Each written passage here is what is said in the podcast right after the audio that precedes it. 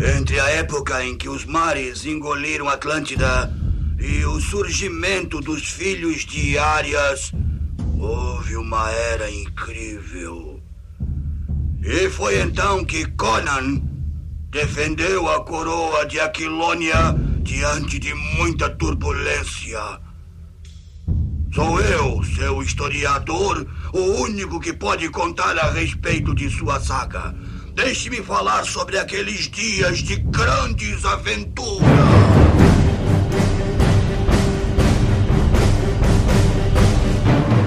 Guerreiros em Guarda.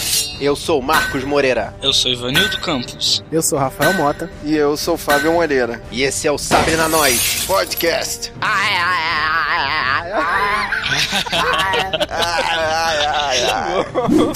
E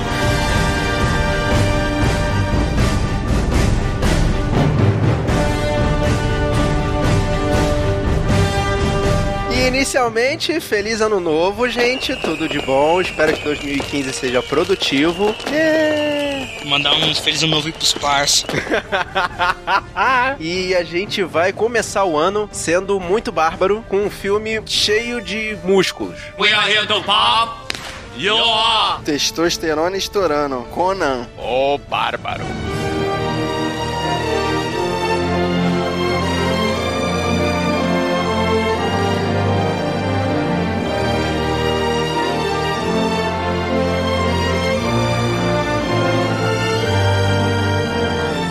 Portugal, Conan e os Bárbaros. O filme que deu toda a fama a Arnold Schwarzenegger. Ele é o próprio Conan.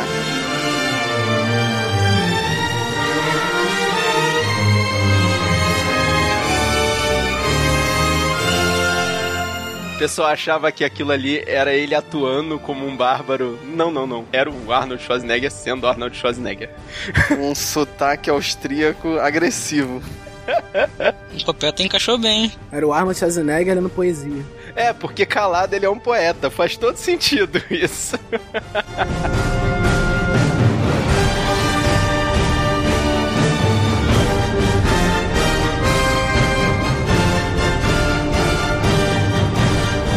filme classificado como aventura e fantasia, que foi roteirizado pelo Sr. Oliver Stone, que dirigiu Platum, Nascido em 4 de Julho, Alexandre, As Torres Gêmeas, e o Conan foi dirigido por John Milos, que dirigiu também um filme dos anos 80 que chegou a passar na sessão da tarde, Amanhecer Violento, mas não é muito famoso. É, não me lembro. Estamos como o ator principal interpretando Conan Arnold Schwarzenegger. What?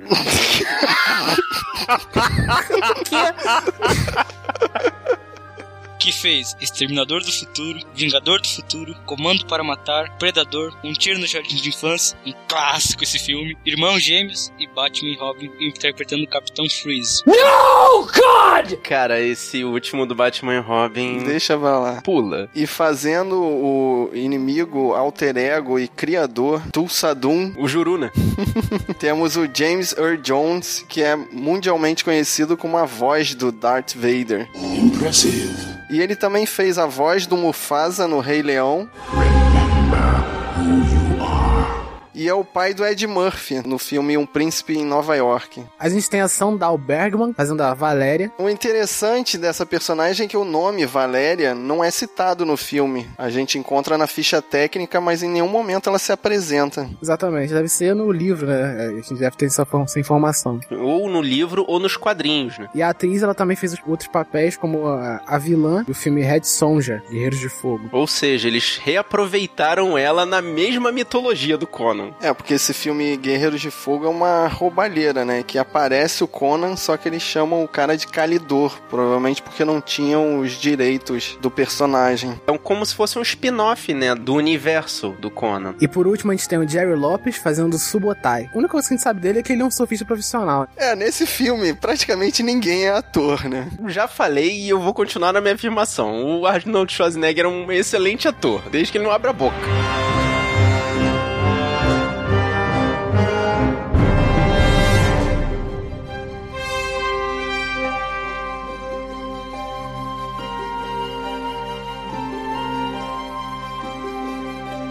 Conan é um personagem baseado nos livros de Robert E. Howard. Ele é mais antigo do que o Super-Homem, né? O Robert E. Howard escreveu sobre o Conan em 32. E um outro personagem spin-off do Conan é o He-Man. Eu tenho a força!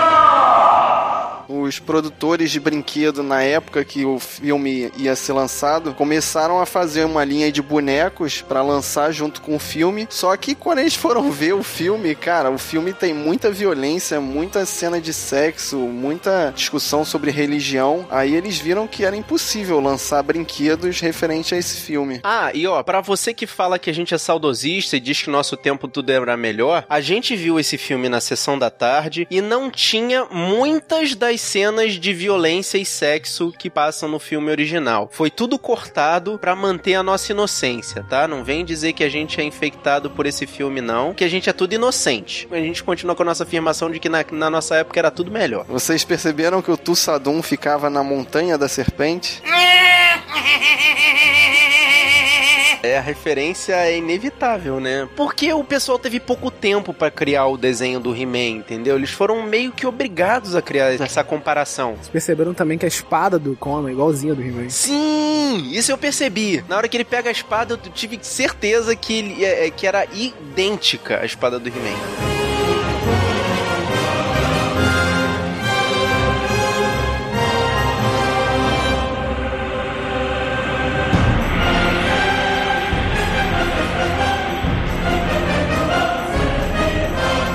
Além desse filme, o Conan aparece no Conan o Destruidor, de 1984, o já citado Guerreiros de Fogo, de 1985, que ele é o Calidor, que eu fiquei na dúvida se era o Conan ou não. E mais recentemente a gente tem uma versão do Conan o Bárbaro, em 2011, com Jason Momoa. Uma refilmagem, né? A versão mais chata de todas. E é uma bosta. E existem boatos de que o Arnold vai voltar para filmar o Conan Rei. Vamos ver se ele vai sobreviver, né? Ao Exterminador do Futuro. I'm back.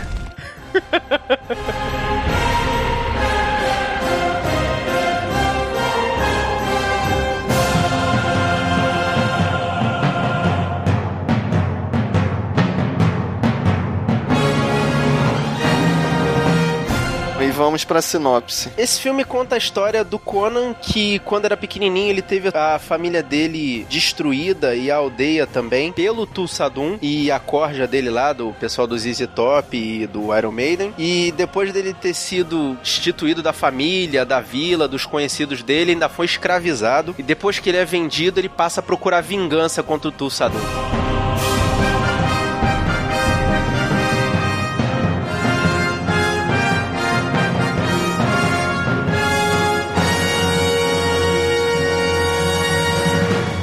Primeira coisa que eu fiquei babando desde o começo, assim, desde que eu dei o play nesse filme, foi a trilha sonora. Tempo bom em que a trilha sonora era feita por uma orquestra, maneiríssimo. Foi feita pelo Basil Poliodouris, nome grego. E os filmes mais famosos dele são Robocop, Caçado Outubro Vermelho, de 90, Tropas Estelares, e ele fez também Free Willy. Ele tem uma lista boa de filmes, né? Caralho, fez Mogli, o Menino Lobo também. Ele fez Lagoa Azul, em 1980. Não!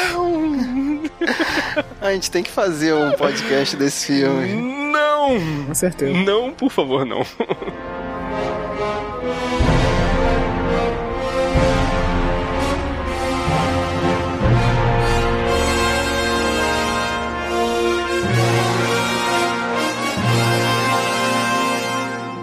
Gente, apesar do filme ser da época que eu nasci, o filme é muito bom, cara. Ele passa na regra do Ivanildo, porque o filme tem uns efeitos especiais práticos, então, assim, não envelheceu muito, não. Eu achei os efeitos bem legais. Uma curiosidade que eu pesquei aqui é que tanto o Arnold quanto o James Earl Jones, o Tulsadum, a produção não conseguiu encontrar dublês para eles. Então, os dois estão nas cenas de luta, na cena que o Arnold tem que derrubar os cavalos e tal, são eles mesmos. Isso dá uma veracidade pro filme. Sim, cara, isso melhora também a questão dos efeitos. Pô, então mais um motivo para ver, cara. Vale a pena mesmo. Só uma das espadas custou 10 mil dólares.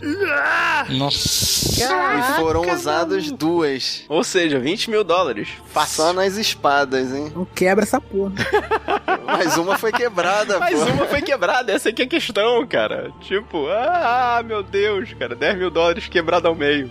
Bom, se você não assistiu, assista, vale a pena. Só não assisto o novo só. Não, deixa o novo pra lá. O Mamoa vai ser um bom Aquaman, eu acredito. Eu acredito em Duende. Eu acredito no Mamoa Aquaman também. I believe em Mamoa. Então, galera, vai lá ver esse filme porque sim, vale a pena. Antes de você escutar A hora do spoiler. a hora do spoiler. A hora do spoiler. A hora do spoiler. A hora do spoiler.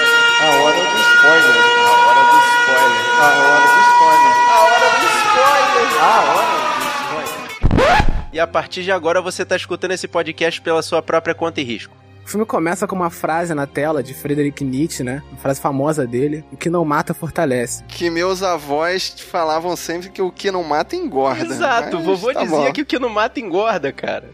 E aí a gente é apresentado ao narrador, que é um narrador personagem, a gente vai conhecê-lo mais pra frente na história, e ele começa a soltar um monte de spoilers, entre eles que o Conan no final da história vai virar rei, mas que ele iria começar a história desde o iníciozinho com o Conan garotinho. Cara, é maneiro que conta a história lá do segredo do aço, ou coisa assim. E nessa história, depois mostra o pai do Conan dizendo pra ele que não é pra confiar em ninguém: mulher, homem, cachorro, animal, nada. Você só pode confiar no fio da sua espada. Isso é uma coisa interessante, porque na história acho que a gente tava na época de ferro, na época de bronze, e não precisava espada de aço. Nem sabia que existia um aço naquela época. O que acontece é que a tribo do Conan, eles conseguem dominar o aço. Então, na verdade, o que eles estão fazendo ali é obter uma vantagem estratégica. É, o que fica subentendido é que a turma do Tulsadum foi atrás dessa vila pra tentar roubar as espadas e tentar Descobriu o enigma do aço. Mas essa história já não faz sentido desde o começo, porque se eles querem descobrir qual é o segredo do aço, não basta eles roubarem algumas espadas, eles têm que manter como prisioneiros alguns dos ferreiros para que eles passem esse ensinamento pra eles, né? Não, mas acho que eles foram lá pra dizimar a vila, que eles conheciam o aço, né? É, pelo que eu entendi, eles foram lá pra poder eliminar a concorrência, né? É, pode ser isso. Pode ser que eles já tivessem pego alguém e queriam acabar com as outras pessoas que também dominavam o poder do manejo do aço. Sim, eles já sabiam dominar o aço e eles foram lá apenas pra é, eliminar a concorrência, o pessoal que também manejava daquilo, daquele, daquele poder da época, né? E roubar algumas espadas, né? Não tinha pensado desse ângulo, não, cara. Mas maneiro, cara. As cinzas foram esmagadas na terra e o sangue se transformou em neve. Quem sabe para o que eles vieram? Se para levar as armas de aço ou assassinar, jamais se soube. E eles dizimam a aldeia toda, mas deixam as crianças para serem usadas de escravo. Pra rodar a rodinha do Conan.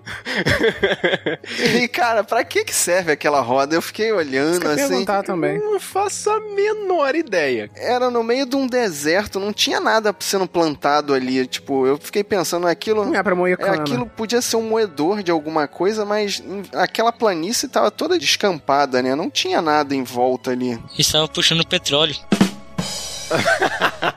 Só se for. É, porque por ser no deserto, né, parece, né, que eles estão puxando petróleo. Só que não é assim que puxa o petróleo, né? uma moenda. Será que eles estão bombeando a água? Pode ser também, né? Talvez. Pode ser também. Sei lá, mas mostra o troço tão de perto, não mostra um rio, não mostra nenhum tipo de queda d'água. Muito esquisito aquilo lá. Ah, eu acho que lá foi só pra deixar os caras fortes, mostrar a força deles. Eu sei que as criancinhas todas vão pra roda e no final das contas só sobra o Conan. Só tá o Conan lá rodando a parada. E a roda é uma ótima máquina de malhar, né? Porque deixa o cara todo torneado, definido. O cara fica chicante. E com o cabelinho alisado também, né?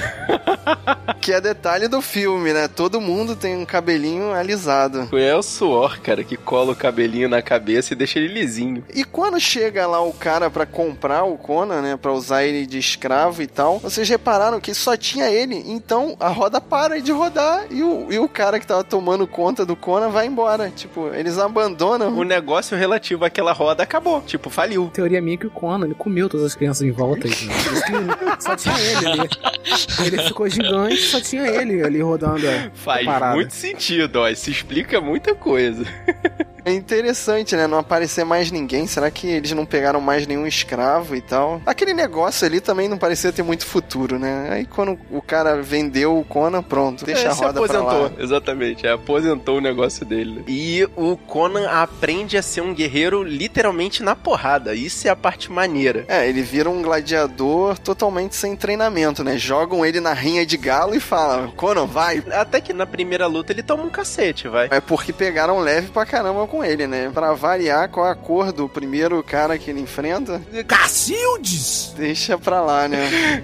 No primeiro sparring do Conan, Uma sacanagem isso. Mas eu achei que aquele cara lá que ele enfrentou, eu achei que ele já tinha ganhado várias lutas. Porque cada vez que o Conan ia ganhando uma luta, ele ganhava um apetrecho, assim, uma arma, um escudo, uma armadura. E ele tava com os dentes todos afiados, né? Tipo, ele perdeu muito tempo ali limando os dentes. E passaram um tempão ali também esperando o pessoal chegar pra começar essa luta. Ou seja, aquilo ali era uma coisa de uma casa de apostas também, né? Na verdade, comprar o Conan foi uma vantagem pro dono de escravo, que o cara deve ter feito as burras com o Conan. É, mas aí o Conan vai evoluindo e começa a usar arma e tal. Vira um campeão. E vira um campeão e fica famoso, né? E parece até gostar. Eu não sei, meio. É que na realidade o Conan do filme ele parece ser meio burrão, né? Meio mondrongo. Não dá pra entender muito a motivação dele. Eu acho que ele nem tem motivação, né? Ah, eu acho que ele perdeu a família inteira, perdeu a vila dele, cara. Eu acho que ele não tem mais motivação. Até o momento ali, né, o Conan, ele não teve nenhuma educação, não sabia ler, não sabia nada. Ele era uma pessoa, tipo, era um, só um monstro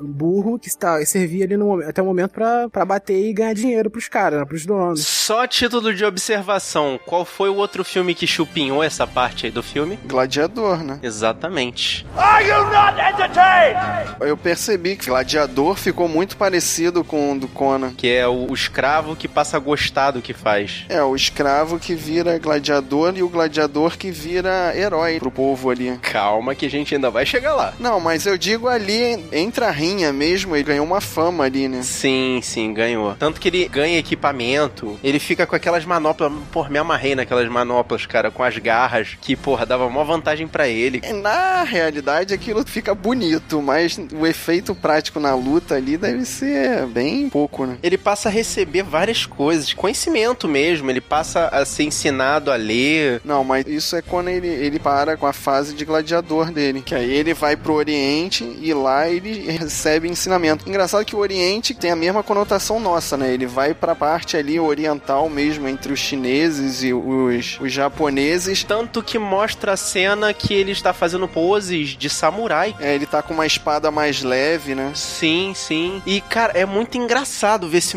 Mondrongo fazendo um monte de posição de batalha, de postura de samurai, cara. É engraçado de ver. E lá no, lá no Oriente que ele aprende a ler, ele aprende a escrever, ele recebe conhecimento, recebe técnica de luta, porque ele não tinha técnica de luta é, mais apurada, né? Era só aquela porradaria total. E tem uma parte muito interessante que ele tá ali meio que lendo um pergaminho e tal, dentro de uma jaula que ele ficava preso, e jogam uma mulher, uma prostituta dentro da jaula e fica todo mundo de fora olhando pra ver o que, que ele vai fazer com a mulher. Exato, é a versão deles do Discovery Channel, né, cara? Tipo, bota uma fêmea junto com o macho e vamos ver o que, que vai acontecer. Sim, de prevê. É mais ou menos isso, cara. O narrador ele diz que na hora, no momento é pro Conan aprender o que, que é a mulher, o que, que é a sedução e tal. Aprender o que é sexo, né?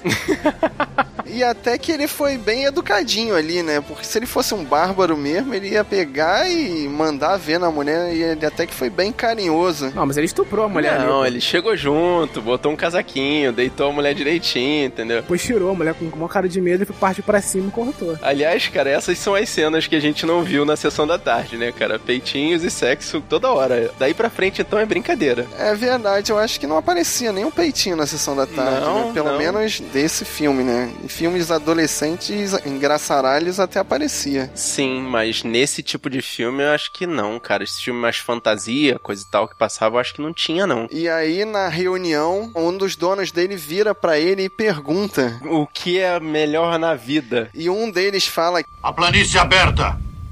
Um cavalo veloz.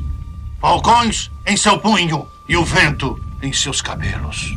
Na verdade, aquele ali, eu acho que ele é tipo como se fosse o chefe dos samurais. E aquele cara que falou aquela best, aquele besterol de falcão, planície, não sei o que, acho que era o filho do chefe. Ou seja, aquilo ali é pra mostrar que o aprendiz estrangeiro aprendeu mais do que o filho do chefe, né? Tipo, é pra dar um tabefe na cara do Hum, cara, Isso do eu não garoto. tinha né? me ligado, é verdade, né? É, meio que pra mostrar que Pra mostrar que o, o estrangeiro aprendeu mais do que mais, e mais rápido do que o local. do que o nativo, é. E o que é melhor na vida?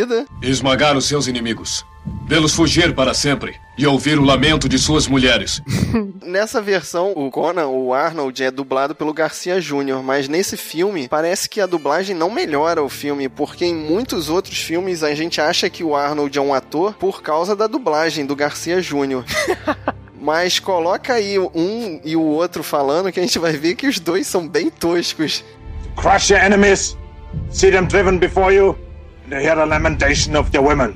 Tosco é o Conan filme, cara. Que o, o Schwarzenegger passa 90% do filme calado. E é isso que torna o filme suportável, Talvez sim, cara. porque ele é um péssimo ator. É, ele calado é um poeta, né? Já diria o ditado. Mas aí o Conan é inexplicavelmente liberto, né? Talvez ele tenha sido liberto por isso que você falou. Pela inveja, né? De algum dos donos dele. É, mas eu acho que também foi pra provar também que o Conan tava preparado pra ser rei, comparado ao filho do coisa da tribo ali, Mas sob qual alegação? Alguém soltaria um escravo assim? pra não ser morto. E ainda mais um escravo bem educado, né? Deve ter sido caro ele pra caramba. E bem treinado. Pode ser pra não ser morto. Eu gostei dessa alegação. Ainda não tinha pensado nela, mas fica meio por alto ali a explicação, né? Provavelmente o cara ficou com medo, por causa que ele já tava preparado assim pra ser rei, por exemplo. Ele podia se tornar um herói nacional e acabar matando os filhos daquele cara e se tornar rei, né? É, uma boa. É, ele poderia ser candidato a governar a área ali, né? E tomar conta do pedaço ali. Pode ser. Ser um chefe local. É. Eu sei que ele tá tomando uma carreira dos cachorros e sobe numas pedras e, e, cara, ele cai num buraco e é uma caverna absurdamente grande. E mais uma vez ele cai fazendo aqueles barulhinhos.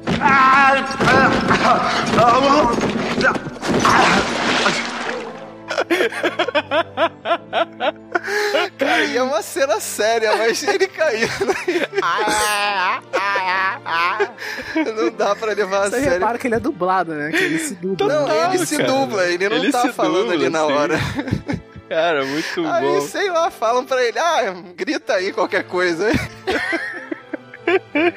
Inexplicavelmente ele encontra um grupo de. Na verdade, como se tivessem vários nobres mortos ali juntos. Tipo, da onde surgiu aquilo ali? Pode ser um cemitério, talvez um túmulo ali, em que as pessoas foram mumificadas, porque tá o, o rei no trono e várias pessoas nos cantos, assim, em pé também, né? Parece que todo mundo morreu sentado ou junto. Muito louco aquilo lá. Sabe, essa cena me lembrou, sabe, que desenho? Hum. Caverna do Dragão. Tem um episódio que eles- que eles vão pra uma sala. Sim, é, É, verdade, parecido. Cara. É mesmo. Eu olhei assim e lembrei na hora. Mas essa cena, na realidade, faz uma parábola com a última cena do filme, né? Vocês repararam? É, que Conan assume, assume o trono. É, que ele fica sentado com a espada na mão, assim, e, na- e, se eu não me engano, ele tá com o queixo apoiado na espada. Só pra mudar um pouquinho a pose, assim, mas é um tipo um rei cansado, que era a situação desse caveirão aí. Com certeza, caraca, nem tinha prestado atenção nisso. Vem cá, e qual é a daquela espada petrificada que ele bate a espada no chão e simplesmente ela volta à vida? E parece que é uma das espadas da família dele, né? Pelo menos é bem parecida com as da cena onde os pais dele são mortos. Sim, mas pelo menos na minha impressão não é aquela primeira espada que tá sendo forjada, é? Não é não, não. Mas o que eu achei interessante é o desprendimento dele, né? Eu acho crente que ele ia respeitar ali a situação e não tá nem aí. Pega a espada, a caveira meio que se movimenta assim, né? Eu até achei que ela ia levantar pra tentar pegar a espada de volta.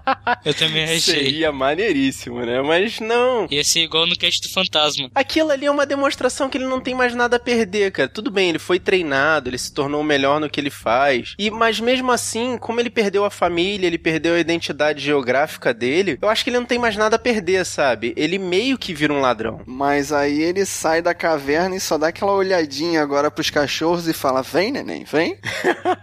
É, você percebeu, ele tem trauma de cachorro, né? Porque os cachorros matou o pai dele. De qual cena que você tá falando, Ivanil? Da, dessa agora ou no início do filme? Não, é tipo assim, antes de entrar na caverna, ele tava correndo meio que com medo dos cachorros. Então, ele tava tomando uma carreira dos cachorros. Só que aí com a espada ele fala: agora eu me garanto, pode vir. Então, eu acho que ele tava correndo meio com medo dos cachorros, por causa que o pai dele foi morto pelos cachorros também. Essa que eu não entendi. Os cachorros simplesmente viram que ele tava com a espada na mão e, tipo, botaram o 10 na pata do viado? Não, ele deve ter descido e falado: pode vir, pode vir quente, que eu tô fervendo.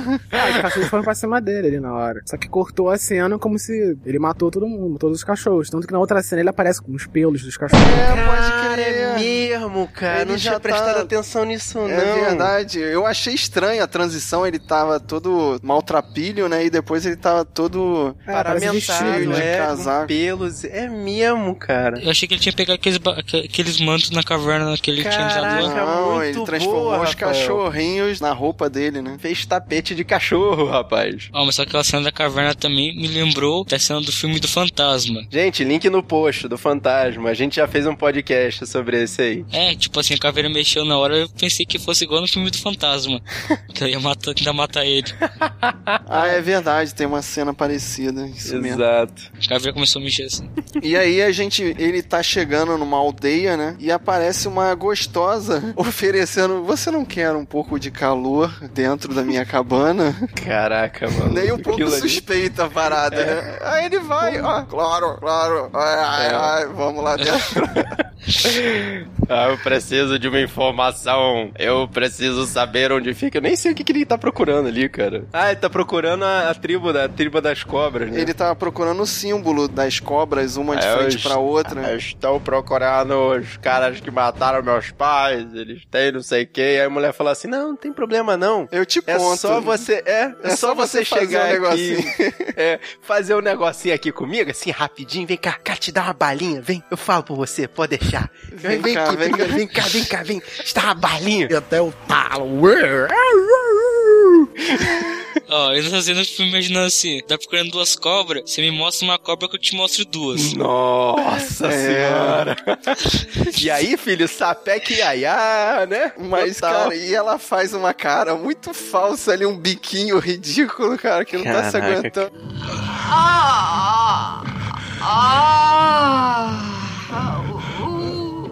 Aguentando.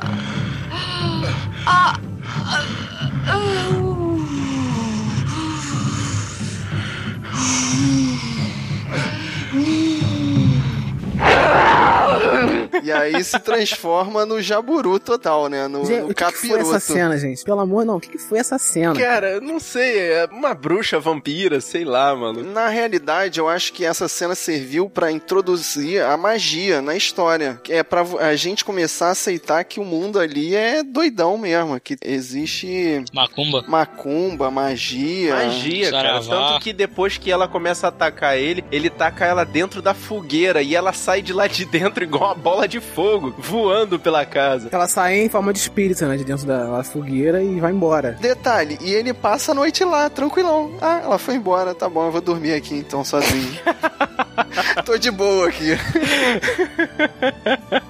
Era só um espírito, né? Que dava informação em troca de sexo, então. Então, eu fiquei imaginando se ela talvez quisesse um filho dele, né? Porque já que ele é forte pra caramba, ela quisesse um filho. Poderia ser, poderia ser. Mas eu não sei nem se ele chegou a terminar o serviço, né? Porque ela atacou ele antes. Eu acho que não terminou o serviço, acho que ele ficou meio com uma cara de desgost... desgostado por não ter, Será que ele broxou? não ter conseguido terminar. Cara, a mulher vira um monstro na tua cara. Tu vai continuar, porra? Sei lá, Não, mano, tem gosto pra tudo, né?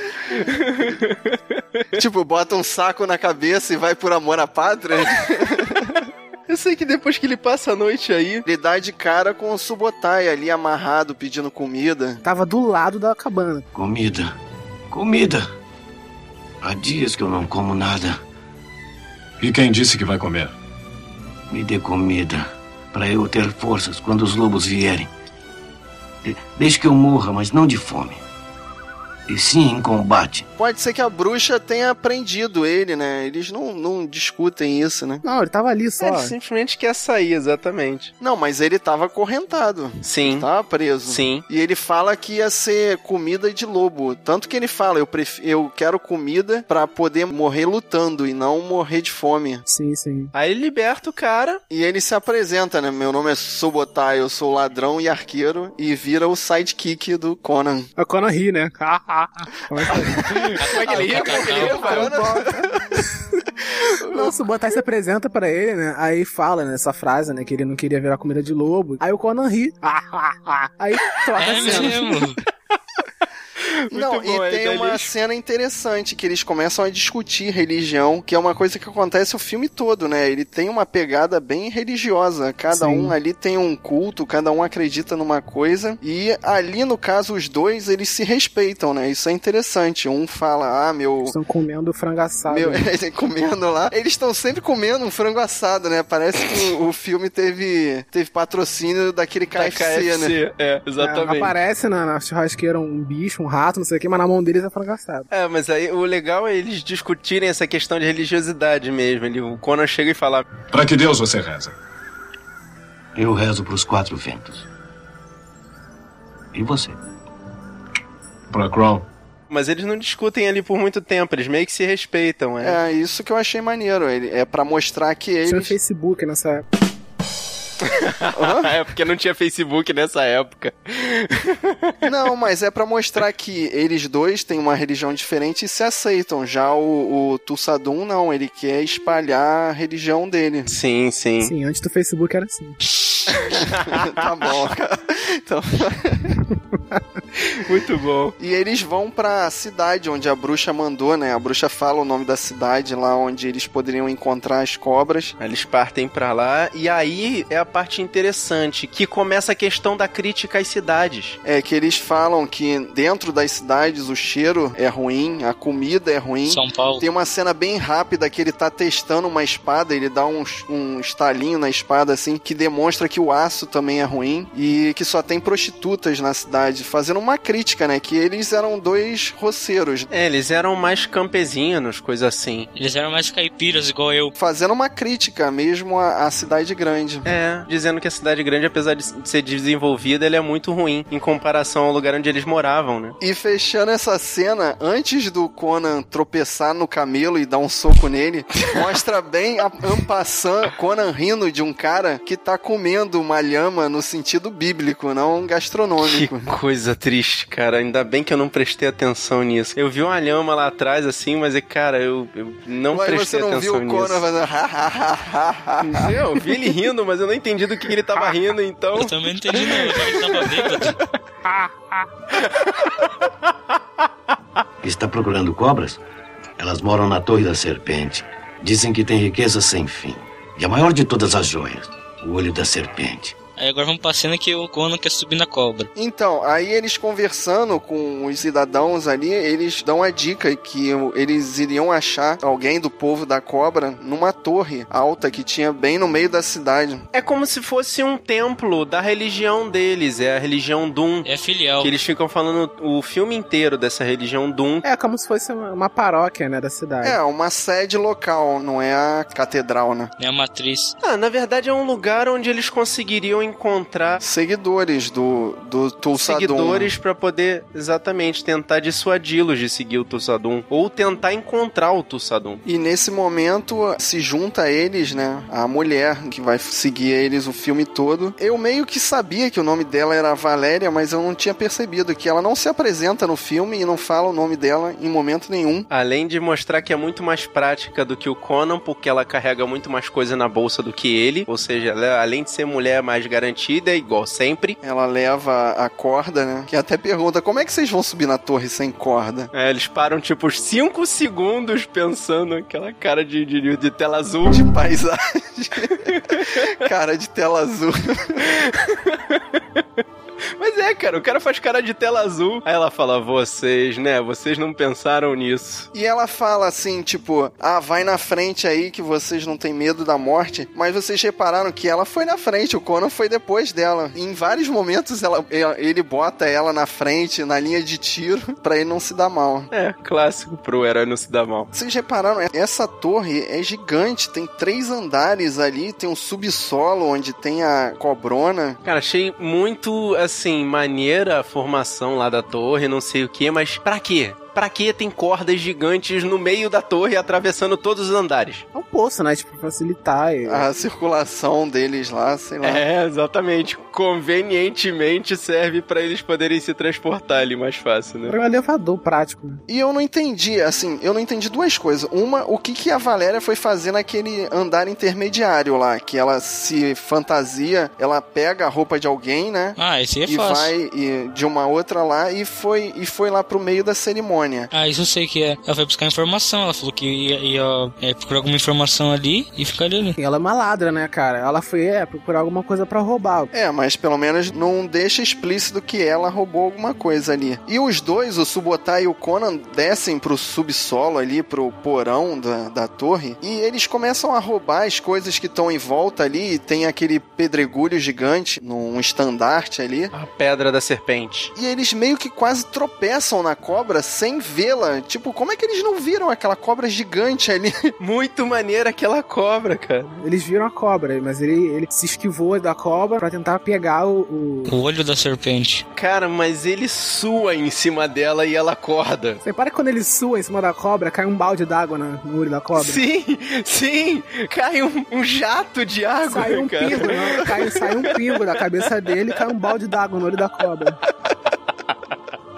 Cara, muito mal feito, Jesus, tá? Eu admito, essa parte do efeito foi muito ruim. A cobra foi muito ruim Não, também. mas eu achei a movimentação da Não. cobra até bem feita, A cara. cobra eu achei muito maneira, muito bem feita, cara. O animatrônico muito maneiro, prático, cara. né? É prático, né? Efeito especial. Só quando ela fica em pé, assim, mais ou menos que a gente vê um efeito especial, assim. Mas ela é a, a maioria prática. E na hora que o Subotai crava ela na parede, eu achei bacana pra caramba. E também é o seguinte, o Conan atravessa a espada da garganta até o cérebro da cobra e a cobra continua atacando. Como assim? Tem uma lâmina atravessada no cérebro da cobra. Como é que ela continua atacando? Tem que o cérebro é pequenininho. Ah, ela é sinistra, pô. Ela é a cobra rei ali. Ok, tá bom, vou fingir que eu acredito, mas vamos lá. Aí continua a cerimônia, né? A mulher tira a roupa, peitinhos aparecendo pra variar. E parece que a mulher ia se sacrificar, né? Ela ia se dar pra cobra, né? Ela ia se dar de alimento pra essa cobra gigante, E exatamente. nessa parte eu não entendi. Ela cai e aí ela grita por medo da cobra ou por que decepção que a cobra tava morta? Eu acho que foi decepção. Na verdade, eu acho que ela quebrou os dois tornozelos e tava gritando de dor. Mas eu acho que foi de Mas decepção. só nesse momento que a galera vê que tem os ladrões ali, né? E aí, as coreografias de luta estilo trapalhões, né, cara? O Subotai e o Conan correm, começam a subir a corda, né? Depois que eles pegam o olho da cobra. Sim. O olho da serpente. E a Valéria também corre. Como ela tá no andar de cima, ela fica meio que pra trás. Quando ela vai tentar é, subir a corda também pra tentar fugir, os dois donos né, da, lá da paróquia percebem né, que ela não é uma, da- uma das virgens ali que ia ser sacrificada. E ela vai, desce a mão dos caras. Aí pega uma faca. Mas ela é, é a primeira a pular. Ela olha um, que tem tipo um chafariz ali na frente da torre e fala. Vocês querem viver pra sempre? E se joga. É, convenientemente tem o chafariz ali pra poder eles aterrizarem depois de se Até jogar. parece que o chafariz com um palmo d'água ia amortecer alguma queda ali, né? Mas deixa Depois de pra tudo lá. isso que você viu, você vai querer se ligar com isso, é isso? Não, olha só. Ela amarra a corda num dos caras, nos malucos que ela acabou de matar, e joga ele lá embaixo. Nisso, os dois já tinham subido. Sim, aí depois eles se jogam no chafariz. Todos os modos de prazer e diversão eram tolerados. A saúde pode ser maravilhosa. Mas você sabe, o sucesso pode testar a coragem de alguém sendo seu mais forte adversário. E aí vamos pra cena da taberna, que eles já estão lá cheio da grana. E, tem o jogo de sedução de pedras preciosas ali, o namorinho entre a Conan e a Valéria. Tudo bem, se apaixonaram, coisa e tal, mas caralho, eles ficaram ali gastando a grana do roubo até passar mal? É, por aí. Primeiro eles têm a cena tórrida deles lá no Sapé Caiaiá, mudos, né? O Conan não troca uma palavra com ela. E depois da noite de sexo, o Conan dá o pedregulho pra ela, né? Olho da serpente. Nossa, foi antes, pô. É, foi durante aquela situação toda. É. Eu sei que eles ficam ali de sacanagem naquele bar ali, até a cena ridícula em que o Conan mete a cara num prato de sopa. Uhum. E aí o rei manda buscar eles, né? Exato. E aí eles estão crentes que eles vão ser penalizados e eles recebem uma missão, né? Resgatar a filha do desse rei que tá lá no templo do Tulsadum e de quebra, né? Ele- Já que ele descobriu onde fica o templo do Tulsadum, ele vai se vingar, né? Vai finalmente obter a vingança que ele tá querendo ter. Então, mas nesse momento aí, o, o rei fala uma parada muito interessante, né? Que ele já tá com dinheiro pra caramba e que o que interessa pra ele agora é o amor que ele tem pela filha. Porque ele já tem poder, já tem dinheiro e o que interessa mesmo é o carinho dele pela filha. Eu acho bem interessante essa parte, né? Porque ele fala que chega uma hora que o ouro dele perde a cor, que a prata dele não vale mais nada, que o castelo, que ele fica sozinho no castelo e tudo que ele quer é o amor da filha dele. Ou seja, Tim Maia Feelings. É, o que vale é o amor. É, o amor não quero constrói. dinheiro, só quero amar, é isso? Link no post. ah, muito bom. E aí a Valéria tenta dissuadir ele, porque o, o rei, no desespero de tentar convencer eles de entrar nessa missão, ele dá muitas pedras pra eles, né? Umas, uns rubis vermelhos, assim. E a Valéria tenta dissuadir o Conan. Ah, vambora, vamos, vamos viver nossa vidinha, não sei o quê. Mas aí o Conan já tá contaminado pelo desejo de vingança. Agora que ele sabe onde o Tulsadum tá. Porque o interesse do Conan não é o ouro, entendeu? O interesse do Conan é a vingança. Exato, o objetivo do Conan ali naquele momento nem é tanto salvar a princesa. Ele tá pegando essa missão porque ele quer acabar com o Tulsadum. Por que ele não disse logo pra Valéria, tipo, ah, eu não quero ouro, eu quero a vingança, porque o cara que tá lá matou meu pai, minha mãe, todo mundo. É porque ele não fala com a Valéria, né? É, porque o Conan calado é um poeta. É porque se ele trocar ideia com a Valéria, a Valéria vai perceber que ele é um mongoloide. E, tipo, é por isso que ele fica caladinho ali. pra I tentar am- enganar ele. I have to have my revenge. Vange. E ele usa o tempo todo a Valéria de escudo, né? Na, no dia seguinte a gente repara que ele, a gente percebe, né, que ele deixa a Valéria e o Subotai Parte sozinho, né? E é aí que ele vai encontrar o mago. O narrador da história. E ele fala que pode invocar demônios e tal. E o Conan chega pra ele: Você pode convocar demônios?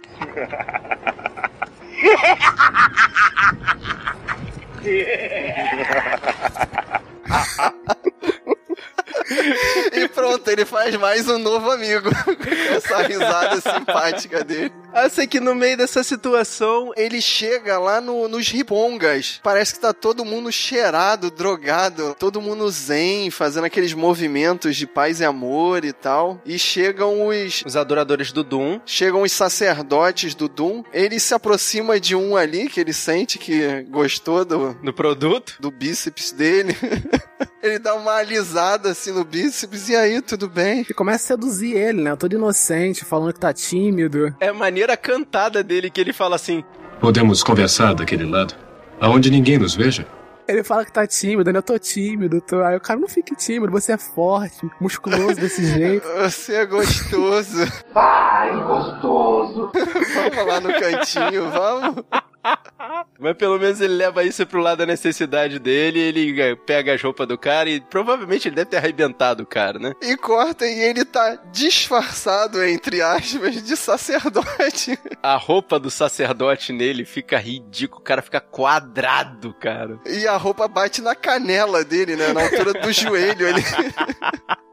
E ele chega finalmente à, à Montanha da Serpente, que é uma referência do He-Man, né? E aí é que ele começa a dar mole, porque ele fica procurando o Tussadum mostrando um artefato que ele obteve lá numa das filiais da Montanha da Serpente. Aquilo ali ia denunciar ele mais cedo ou mais tarde, cara, era certeza. E aí o Bruce Dixon chega junto dele na hora que o Tussadum tá fazendo um discurso sobre traição e tal, e ele é pego, né? É, o Tussadum tá lá Pezinho pra frente, pezinho Pezinho pra trás. Pezinho pra frente. Pezinho pra trás. E o pessoal adorando ele, né? Aí depois de espancarem pra caramba o Conan, o Tussadum vai lá trocar uma ideia com ele, né? E querendo saber onde é que tava as pedras dele e por que que o Conan matou o bichinho de estimação dele. Na cena, o Tussadum, ele já explica, né, que na época que ele buscava o aço, ele achava que o aço era a coisa mais forte que tinha, eles tinham todo o pensamento que o aço era, o que comandava. Mas 20 anos depois, né, que o tempo que se passou, depois do Conan já cresceu e tal, ele explicou pra ele, né, que percebeu que a carne que é mais forte que o aço. Nesse momento, ele chama uma mulher lá em cima da montanha. Não sei nem como é que tem uma montanha em cima do castelo. Mas eu sei que ele chama a mulher e a mulher se joga. Vai, Adamo, vai.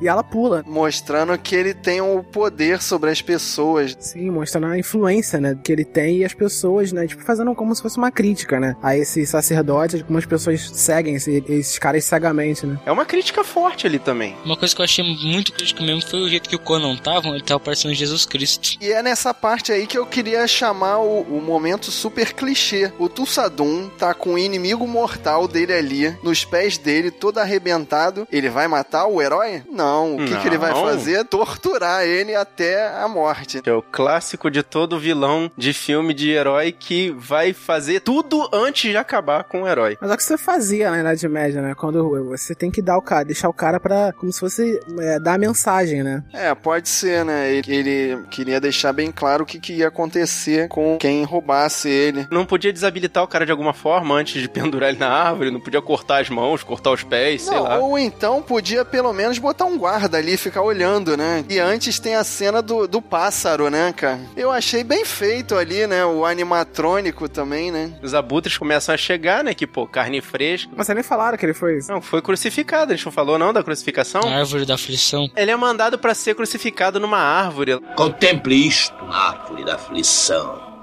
Crucifiquem-no. Essa. Os abutres vão chegando e, bom, carne nova, o cara vai morrer, né? Muito maneiro o Conan ficar fingindo de, de morto né, pro abutre poder chegar perto. E ele faz ao contrário, ao invés do abutre morder ele, ele é que morde o abutre, né? Ele mete o dente no pescoço do abutre. E ele já tá desfalecendo lá e surge o sidekick Salvador, o Subotai. Surge um Robin dele. E a pergunta é, por que, que ele não chegou antes se o Conan tava lá sozinho, abandonado, né? Ah, mas ele tava esperando o momento certo pra poder libertar o Conan, né? Pô, ele não ia aparecer no meio da galera pra tomar um pau também. Não, Né? ele queria fazer o momento heróico dele. Mas que negócio, o cara é sidekick, mas ele, mas ele não é herói nem é burro. E o interessante é que quando o Conan vê o Subotai, ele dá uma gargalhada.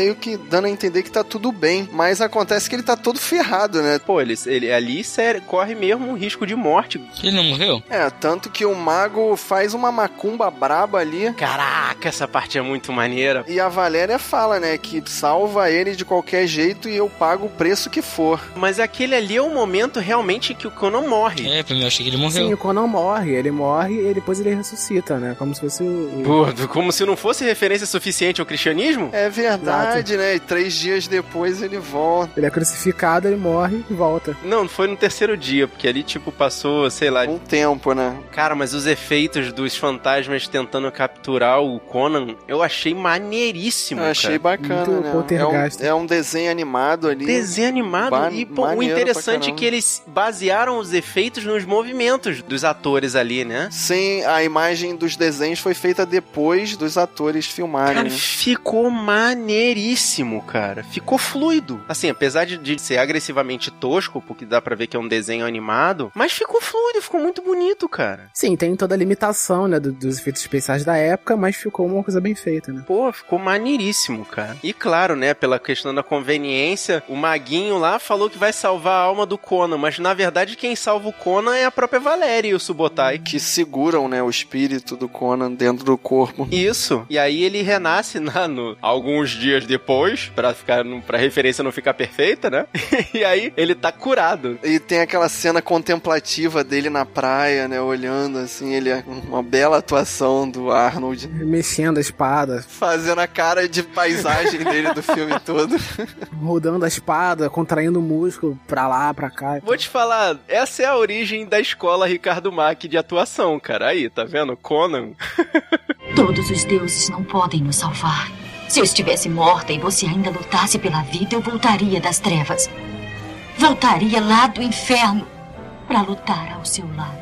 E aí, quando o Conan se refaz, né, o trio vai lá pra Montanha da Serpente tentar salvar a princesa. E eles entram por uma caverna lateral lá, que eu não entendi aquilo. é- Aquilo era a cozinha do castelo? Era tipo um defumador de corpos. Parecia que eles estavam limpando os cadáveres. Sim, eu acho que eles estavam fazendo comida. Comida com carne humana, né? Sim, mas pô, o Tussadum não, não parece realmente ser humano. Você vê aquele ali no meio daquela cerimônia que tá tendo uma suruba sinistra lá no meio do salão, ele se transforma numa cobra pra fugir. Ele se transforma pra fugir ou ele já ia se transformar e dar uma fugidinha assim, tipo. Já ia se transformar já. Mas ele aproveitou essa situação pra escapar, né? Eu pensei que ele estivesse passando mal na hora ali.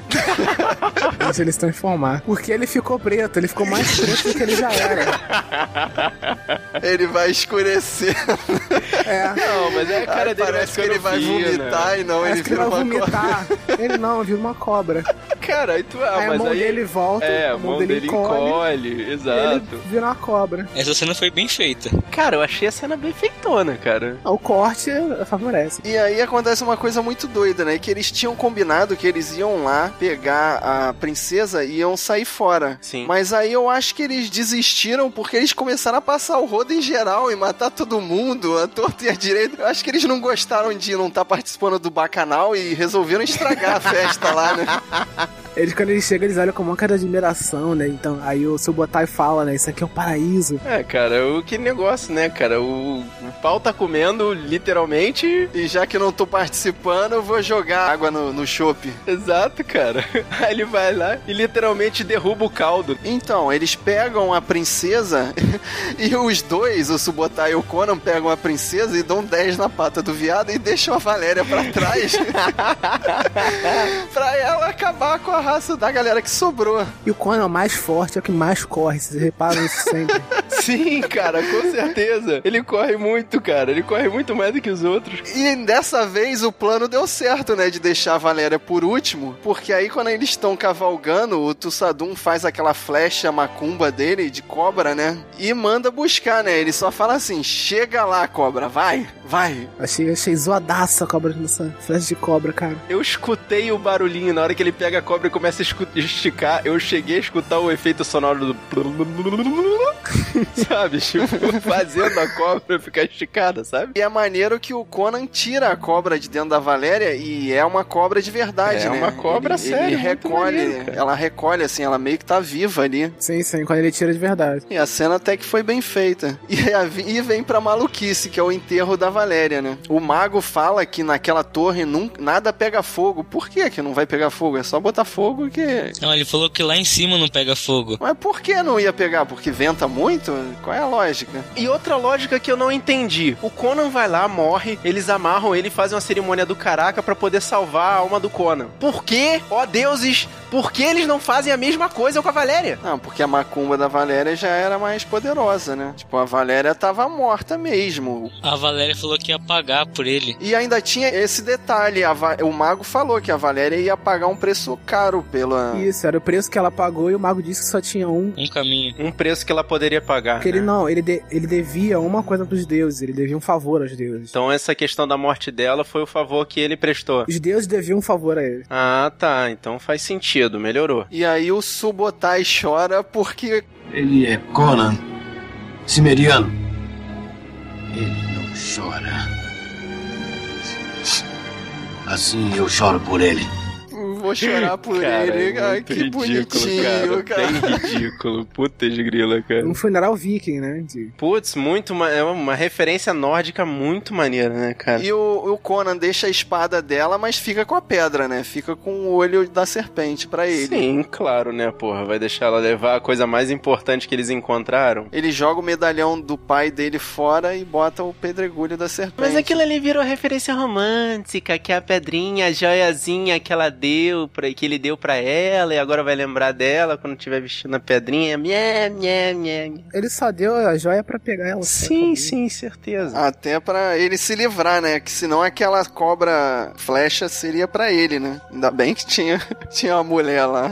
E também o lance da fogueira foi um tiro no pé, né? Que, porra, eles fizeram a fogueira, mas aí o Tussadum descobriu onde é que eles estavam escondidos, né? É, que a princesa até falou: É, se, Tussadão vai descobrir onde eu tô, vem me buscar por causa dessa fogueira. E aí, magicamente, o, o maguinho encontra um monte de armaduras dos mortos que estavam lá em volta deles e Eles se preparam, né? Pra fazer um forte ali na- nas pedras eles e tal. fazem guerra de trincheira, literalmente com trincheira, E cara. amarram a princesa lá no alto, né? Para os soldados terem que subir. Pra galera das bandas de heavy metal poder ir lá buscar ela, né? pra poder o Iron Maiden e o, e o- e o- e o Motorhead ir lá buscar ela. E tem a parte que o Conan finalmente reza pra Kron. Coloca aí o áudio que é muito lindo, né? Crom, eu nunca rezei pra você antes. Eu não tenho jeito pra isso. Ninguém, nem mesmo você vai lembrar se fomos bons ou maus. Por que lutamos ou por que morremos? Não. Tudo o que importa é que dois enfrentarão muitos. Isso é o que importa. Satisfaça-se com isso, Kron. E atenda a um pedido meu. Conceda-me a vingança. Mas se não me atender, então vá pro inferno. Muito bom, cara. E eles vão pegando um a um, cara. E é muito sanguinário, né, cara? Me amarrei mesmo, assim, de todas as cenas, eu fiquei, porra, fiquei babando aquele martelão do Bruce Dickinson, cara. O martelo de guerra dele tinha um peso sinistro, cara. E teve uma hora que ele acertou o Conan lá de jeito, né? Sim. E o Conan usa uma técnica que eu sempre fiquei pensando, cara, quando você tá lutando de espada contra um cavaleiro, cara, a primeira coisa que eu ia fazer era acertar o cavalo. E ele faz isso duas vezes lá. Essas cenas, eu tive certeza que algum animal se machucou durante as filmagens, cara. Porque é Dá realista. impressão, né? O Com cavalo certeza, capota no chão, cara. Isso aí é uma coisa que você não vê, mano, no cinema agora. O cavalo fazendo umas cenas dessas, né? Porque o bicho se machuca realmente fazendo aquilo. Cara, sim, sim, certeza. Eu achei maneiro, no meio dessa arrumação da guerra de trincheira que o Conan e o Subotai fizeram, aquela traquitana que eles botaram com um sistema e uma estaca gigantesca rodando. E aquilo fez referência a um outro filme do Arnold. Qual, cara? O Predador. É assim que ele pega o Predador também, com uma Caraca, tractana na lembrava, floresta cara. fazendo peso, assim. Caraca, cara, é um show de referências o Conan, né, cara? Muito maneiro. E aí, nessa tractana, ele dá fim ao. Ó, Bruce Dickinson, porque o Bruce Dickinson vai lá e dá uma martelada no capacete dele, achando que tava acertando a cabeça do, do Conan, e aciona a traquitana, cara. E, aí esse, essa estaca atravessa o cara. Então, mas antes disso, mostra o Subotai. Ele é um arqueiro nível Legolas, né? O cara é sempre headshot. Sim, cara, é um tiro, Headshot, uma queda, um tiro, headshot. uma queda, muito maneiro. Cara, chega um absurdo de um momento que as flechas acabaram, os cavaleiros estão vindo na direção do Subotai, Subotai pega o arco e puxa, e o cara cai do cavalo. Ele só faz a pose, né? E depois joga o arco, né? Vai, vai, o arco, também. Cara, muito maneiro. Tá vendo? E depois você reclama do Legolas com as legolices dele, tá vendo? Tudo tem uma referência, Fábio. Muito maneiro, né? E aí vem o Leme encarar o Conan mano a mano. É, finalmente tem uma batalha muito maneira entre os dois, né? Apesar de ter aquela coreografia meio trapalhões, vai? Sim. E o Conan tava levando a pior. E do nada aparece a Valéria dos céus lá com uma roupa de cavaleiro do zodíaco brilhando. Culpa de Valkyria. É, uma roupa de Valkyria. Parece o Ceia de Pegasus, ela. Meteoro de Pegasus! Ela fala de novo a frase, né? Você quer viver para sempre? E dessa vez ela dá mais um pouquinho de vida para ele, né? É, sim. E aí o Conan quebra a espada do Lenny, né? Que na realidade era a espada do pai dele, né? Lembra muito, né? Era a espada. Sim. E aí ele pega essa espada para poder usar ela para se vingar. Aí mata o cara lá. É, e antes ele faz aquele agradecimento que ele fazia na época que ele era gladiador. Ele pega as duas espadas e faz um cruzamento. Uma salva mesmo, sim. Ele se curva para agradecer. É, para agradecer a Valéria, né, cara? Por ela ter salvo a vida dele. Aos deuses, né? A Kron. Sim, sim. Porque Kron concedeu a vingança para ele, cara. Ah, mas também a cena mais massa também foi quando o Subutai salva a princesa daquela flecha de cobra que o Tussadum tinha lançado contra ela. A gente nem lembrava que o Juruna foi lá ajudar o Iron Maiden e o Motorhead, Ajudar né? mais ou menos, ele é meio covardão, né? Totalmente covarde. Ele foi lá, ele chegou, quando ele viu que todo mundo tinha morrido do exército dele. Aí ele pega a cobrinha de novo. Como último recurso, pega a cobrinha de novo e taca na princesa, né? O seu Botai dessa vez foi esperto de segurar ela. É nesse momento que a princesa começa a desacreditar no Tussadum, né? De ver Exato. que ele realmente só tava usando ela. Mas o interessante é que o, o Conan vai lá na Torre da Serpente de novo e a princesa vai junto, né? Tipo, pra que, que ela foi lá? Ela vai abrindo caminho. Sim, ela vai abrindo caminho. Ela vai de isca pro Conan, né? E nesse momento, o Tussadum tá fazendo um discurso que eu acho, cara, que ele ia meio que botar fogo nele mesmo e mandar as pessoas botarem fogo nas próprias pessoas, assim. Eu também achei que fosse isso. Tanto que cada um tava com, uma, com, uma, com um fogareiro na mão, né? É, ele meio que ia acabar ali com o culto dele, matando todo mundo, né? Ele tá meio desacreditado vendo que o bicho ia pegar mesmo, né? É, mas quando o Conan chega perto dele, ele tem a ideia oposta, né? Ele tenta converter o Conan quando ele chega perto, com aquela história de Minha criança, você veio até mim, meu filho. Quem é agora o seu pai, senão eu? Quem lhe deu a vontade de viver? Eu sou a primavera da qual você brotará. Quando eu partir, você não existirá. Diga o que será do mundo sem mim. Ele usa o papinho dele do Darth Vader, né? Foi aquele culto que parecia reunião da Ku Klux Klan, cara. Todo mundo de capuz branco e com tocha na mão. E é mesmo, cara. Pô, boa, Rafael. Não tinha visto isso não, cara. Caraca, maluco. Não, mas pô, peraí. Como é que o cara... É, bom, é o lance da Ku Klux Klan sim, só que o cara, né, o Juruna. O que já quebra meio a ideia, né? Só que o, o ator, ele é negro, né? Não tem Sim. muito, assim, a ver. Sim e não ao mesmo tempo, sim. E o Arnold da tela azul ali de novo, né? Ele meio que... Caraca, ele meio cara. que por uns segundos fica convencido ali, né? Bota o queixinho no ombro, assim, de lado, É, desliga. rapaz. Mas aí ele dá o reboot e percebe que ele é o Conan. E aí o que, que ele faz? Cara, ele pega aquela espada quebrada sem fio nenhum e começa a dar marretada no pescoço do Tussadum. Muito Dá no bom, ombro cara. do cara. É, primeiro ele dá no ombro, aí segura a cabeça do Tussadum e dá umas três ou quatro marretadas. Ele dá no ombro, dá no outro ombro e depois tira a cabeça do cara. Arranca a cabeça do cara e joga no meio da galera, né, cara? Essa, essa cena eu achei bem feita. Sabe o que- eu achei esquisito? Que, pô, meio que desliga. Ninguém ali se revolta pela morte do Tussadum, né? Não, é porque pra eles ali o Tulsadum era um deus. Neguinho falava que ele tinha 10 mil anos e tal. E que até poderia ter, né? Já que ele se transformava em cobra. Mas Conan mostra que ele era um mortal, né? Que ele poderia ser morto. Nesse momento eu achei que, tava, que o povo todo mundo tava hipnotizado. É, e também a princesa dá o exemplo, né? Porque ela é a primeira a apagar a tocha dela, né? Pra acabar com aquela seita esquisita. Sim, sim. Parecia que todo mundo tava ali sob a influência dele, né? E quando o pessoal viu que ele não, não era o deus que prometia, o pessoal desacreditou, né? E aí, finalmente, né? A vingança do Conan. Acabou. Ele pega aquela lanterna, né? E roda como se fosse um martelo olímpico. E faz aquela cena em slow motion ali Sim. pra mostrar mais músculos do Conan, né? Ó, Jesus. E joga a pira lá no alto pra botar fogo na torre. Detalhe que deu tela azul ali de novo, né? Quando aconteceu a vingança, ele sentou na escada e fez cara de conteúdo, mas na verdade deu tela azul ali de novo, né? Ele, Esse e agora? filme, o que, é. que eu faço? É, exatamente, é o famoso e agora? Aí ele teve a brilhante ideia de botar fogo lá no alto da torre, né? Yeah! Ele teve preguiça de subir as escadas e manda daquela maneira plástica, né? Plástica e bela, mostrando os músculos dele e fugindo com a princesa. Será que ele pegou? Eu acho que sim. Não deixa claro, né? Mas fica claro que ele devolveu pro rei. Sim, sim, devolveu. E que ele fica com tanto dinheiro que o, o, o mago narra. Assim, Conan levou a filha do rei Osric para a casa de seu pai. E não tendo mais preocupações, ele e seus companheiros buscaram aventuras no ocidente. Conan participou de muitas guerras. Seu nome foi muito honrado e temido. Um dia, ele tornou-se rei por seus próprios méritos. Mas essa é uma outra história a ser contada.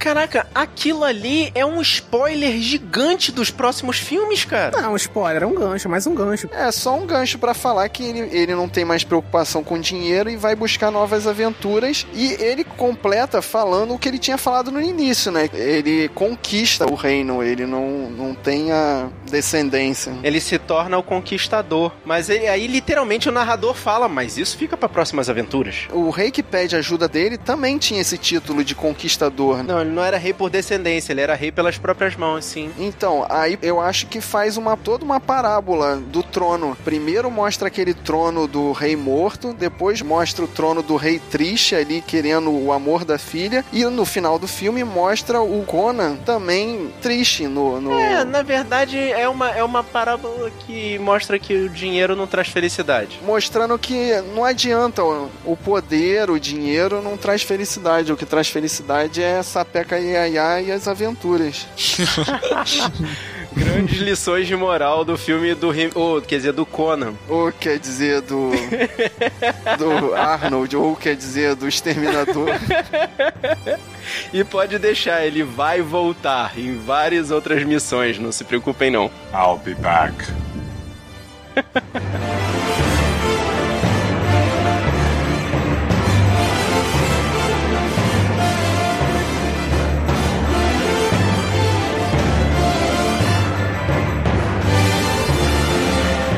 acho que é um filme bom pra assistir assim. Eu, eu curto esse filme assim que vem, de vem adaptar histórias em quadrinhos. Eu curto muito. Eu comparo esse filme ao Super-Homem. Link no post. Que é um filme de quadrinhos, mas ele é sério, tem história, é contemplativo. Esse então fala tanto de poder quanto religião, filosofia. Embora o personagem principal seja um ogro, é. ele tem bastante conteúdo na história. Esse é o tipo de filme que você não pode ver se você estiver deprimido, cara. Porque é difícil, porque tem muita filosofia e você vai ficar muito intrincado lá com as ideias dele, apesar de ter várias cenas de ação. E esse animal, como Conan. É isso que eu tô pensando aqui, cara, porque a gente falou do filme de uma forma totalmente ignorando toda a filosofia por trás de cada cena. Aí a galera agora que escutou o podcast, que tá ouvindo esse podcast agora e veio atrás da, da gente falando sobre filosofia do filme e tal, deve estar tá bolada, mas porra.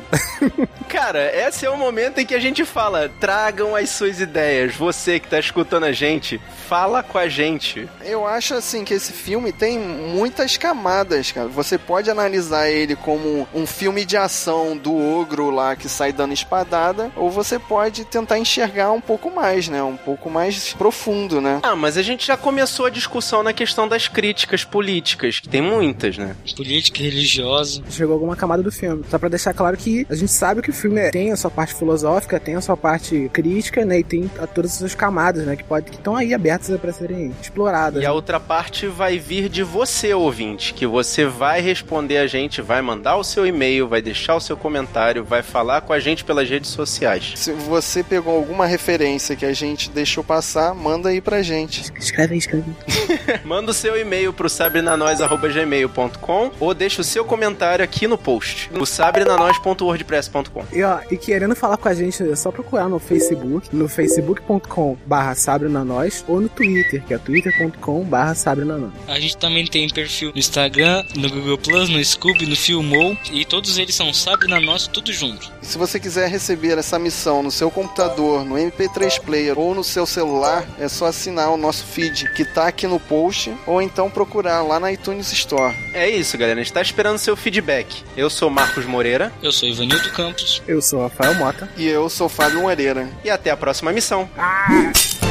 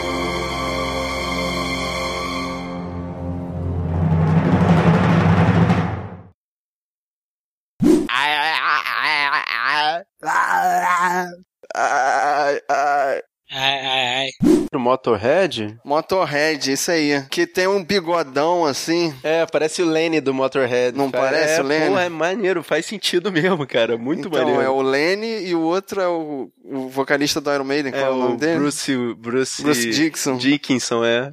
É o Lenny, o Bruce Dixon Não, e o e Darth o- Vader. É, Darth do mal. Vader nada, o Juruna, cara, que ele tem o cabelo na frente, assim, cortadinho cuia, assim, né, pra poder... Caraca, tá parecer- ligado no ET? No ET de peruca?